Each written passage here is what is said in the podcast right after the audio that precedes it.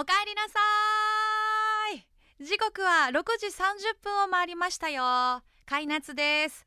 野菜をもっとプレゼンツ。おかえりマルシェ。皆さん金曜日いかがお過ごしでしょうか？今週も1週間本当にお疲れ様でした。あのこの番組が始まったのって10月だったたんですけどその頃ってこの6時半「おかえりマルシェ」が始まる頃はもうすっかり日が暮れていて夜でしたよね。さっきちらっと外見たらまだ全然明るいんだよね。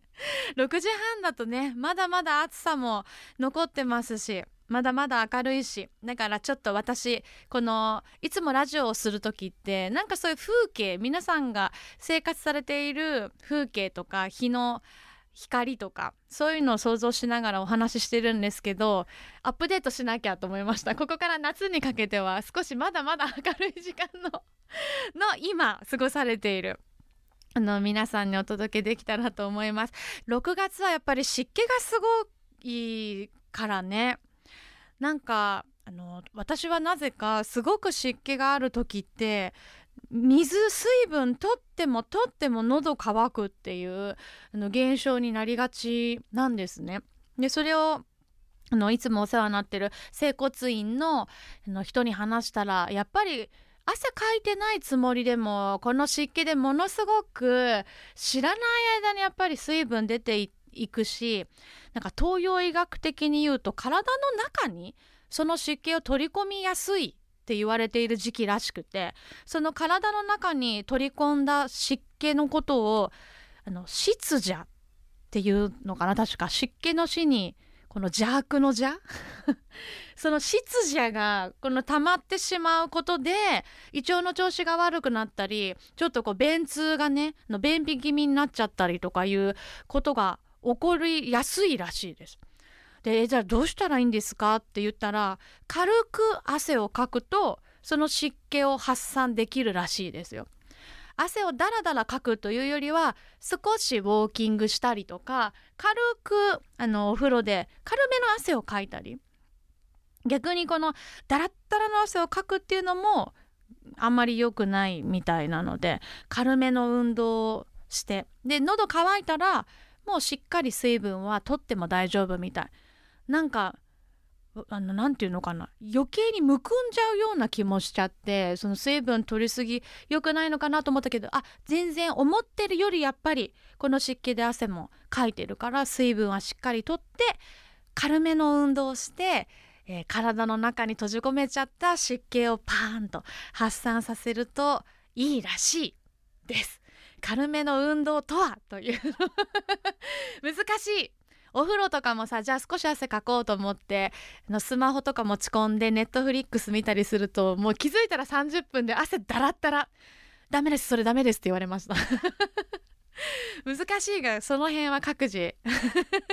ちょっと思い当たる。軽めの運動しながら。はい。でも今日今この時間は一息ねゆっくりつきながら、えー、時間を一緒に楽しんでもらえたらと思います。野菜をもっとプレゼンツ。おかえりマルシェ。モンマルシェがお送りします。野菜をもっとプレゼンツ。おかえりマルシェ。カイナツがお届けしています。野菜をもっとプレゼンツ。おかえりマルシェ。金曜日の夜いかがお過ごしですか？ちょっと一息つくためにこれからもう一踏ん張りするためにこの時間はぜひおかえりマルシェにふらりとお立ち寄りください。今日は一人マルシェバージョンでお届けしています。まあ先週は皆さんお聞きいただけましたでしょうか。え初となる K-MIX 浜松本社で公開収録を行いまして K-MIX アナウンサーの川崎玲奈ちゃん鈴木まなみちゃん牧村和穂ちゃん3人揃ってこの3人揃うのは初共演という非常に謎に特別な ちょっと豪華すぎるだろうというこの公開収録後に告知をしたんですよ。公開収録してきたよ来週のゲストはこの3人だよとあのしたツイートの反響がものすごかったですね。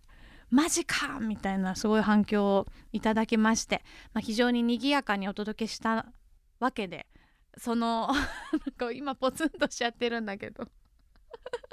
楽しかったですね。あのタイムフリーとかでまだギリギリ今日、えっと、オンエア日まではギリギリ聞けるんじゃないかなとあの思いますしやっぱりこの短い30分の中で4人でお話ししてもちろんそれもすごく楽しかったしこのギュッとのしてる分3人の個性の違いとかもあの際立ってたんじゃないかなと思うんですけど機会があればまた、ね、一人一人ゆっくりお話ししてみたいななんていうふうにも思いました。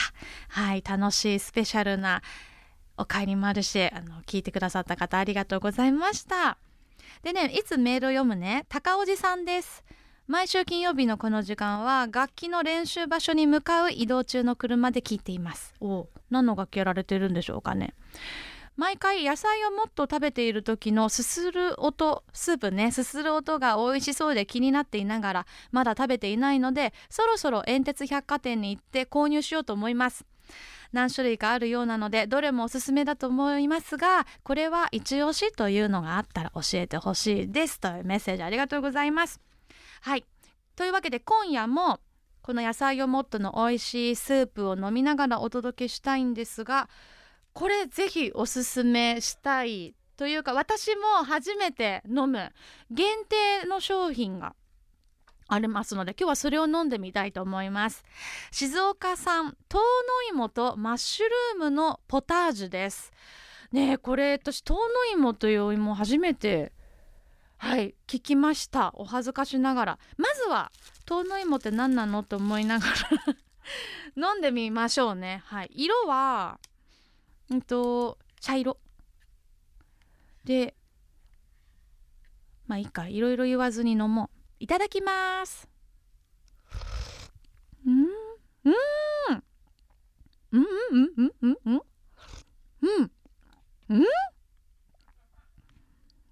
あマッシュルームもめちゃくちゃ入ってるえっとポテじゃがいものポタージュっぽいやっぱお芋感はあのこっくりしてるでクリームのあのー、濃厚な感じありますけどこれ豆の芋ってどんなお芋なんだろう？入ってるかな？具も入ってんのかな？んこれが。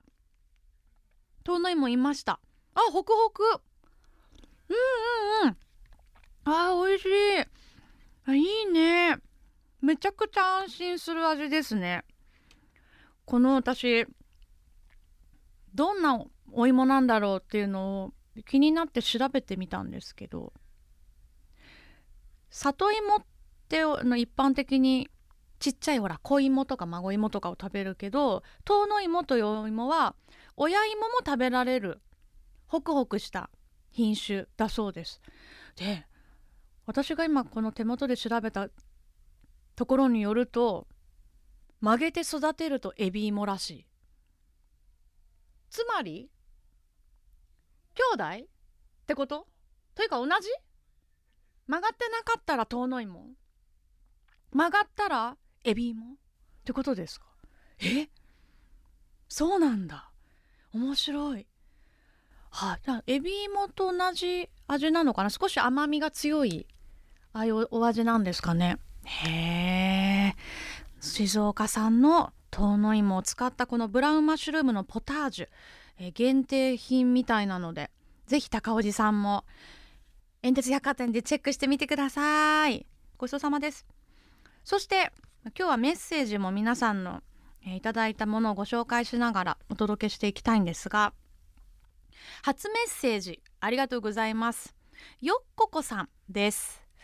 私が先々週の放送のオープニングであの夕飯時バタバタ料理をしてる時にこう娘が「手伝いたい」ってあの言ってきてくれて一緒に作りたいんだけれどももちろん一緒に作るんだけれどもその逆に娘が手伝える、えー、ものを 自分で考えて、えー、振ったりとかあのその手間が正直ごめんちょっと面倒くさいんですっていう話をしたところ ものすごい反応たくさんいただきましてメールやツイートも、えー、皆さん反響ありがとうございます。なんか逆にですねすごい共感できるとか分かるわみたいなあの言葉にすごく私が救われました。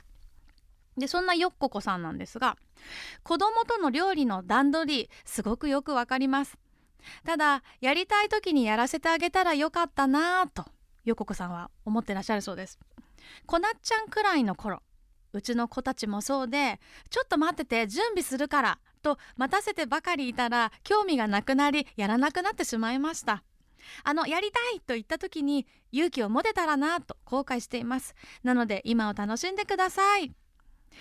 そうか。だからうちの子たちっていうことはきっとお子さんね何人かいらっしゃってみんなで作るってなったらさうち一人なんでそれでもなかなかバタつくから2人いてこうそれぞれの年齢に合ったあじゃあ刃物をちょっと使うの危なかったらじゃあこのお野菜洗ってとかでもこっちの子はじゃあ少し切ってみるってその2人を見るのも大変で自分が作ってる暇がないみたいな状況想像に難くないんでそのための準備を必要ですよねそりゃね。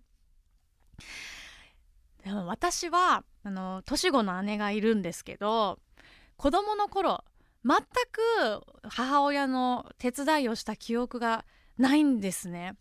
で母は23歳で姉と私を産んでちょうど私たちがそういうお手伝いができるようになった頃っていうのは多分30歳前半ぐらいだったと思うんですけど体力もあるからか何でも自分で全部こう母はやってくれてやってくれてっていうか多分今母に聞いたらいや手伝ってほしかったよって言うと思うんですけど例えば買い物一緒に行くとか料理を作るとかなんかトイレ掃除やるとかさその子供でもできるようなお手伝いみたいなのを本当にしてなかったなと思うんですだからやってみたいなんていうことがなくてでそれなんでかなって思ったら、まあ、母が本当にそうやっての子供に頼らず全部自分で頑張ってくれてたっていうのもあると思うんですけど当時私下北沢っていううちに下北沢の場所に家があっ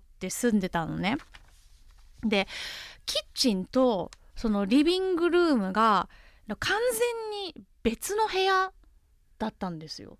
でなんか今って一軒家とかでもマンションとかでも一続きになってたりしません？アイランドキッチンとかさリビングが見渡せるような作りになってたりその家族が一緒に過ごしている感じがこう感じられやすいだからよりなんか今はその家族がいてお母さんがお料理作ってる横で見えるところで子どもたちが遊んでたりとかするから「ね手伝って」とか逆に手伝わせてみたいなそういうあのやり取りが生まれやすいんだろうなっていうふうに想像してました。だから横国さんが言ってくださってるようにあの興味を持った瞬間に「おいいよいいよ手伝って」って言ってねこうやってやっぱ子供を巻き込んで別にうまくできなくてもねそういう一緒に過ごす時間をちゃんと大事にしてないとそのうち子供に私がほっとかれるっていう風に、ね、なってくんだなってあの思いましたので。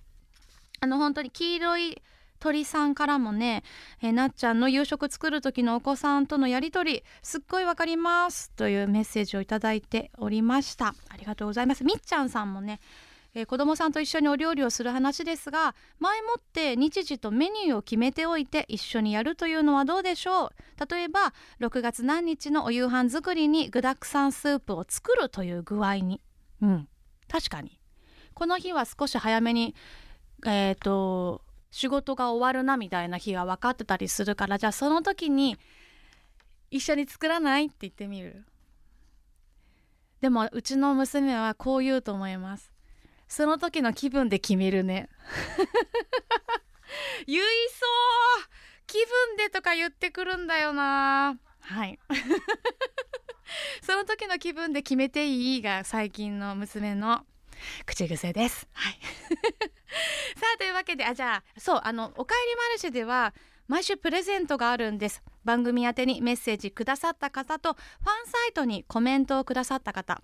これは野菜をもっとのファンサイトがあるんですがそちらにコメントいただいた方それぞれ1名ずつに野菜をもっと6個セットプレゼントですので番組へのお便りはおかえりアットマーク kmix.jp までお待ちしています。野菜をもっとプレゼンツ。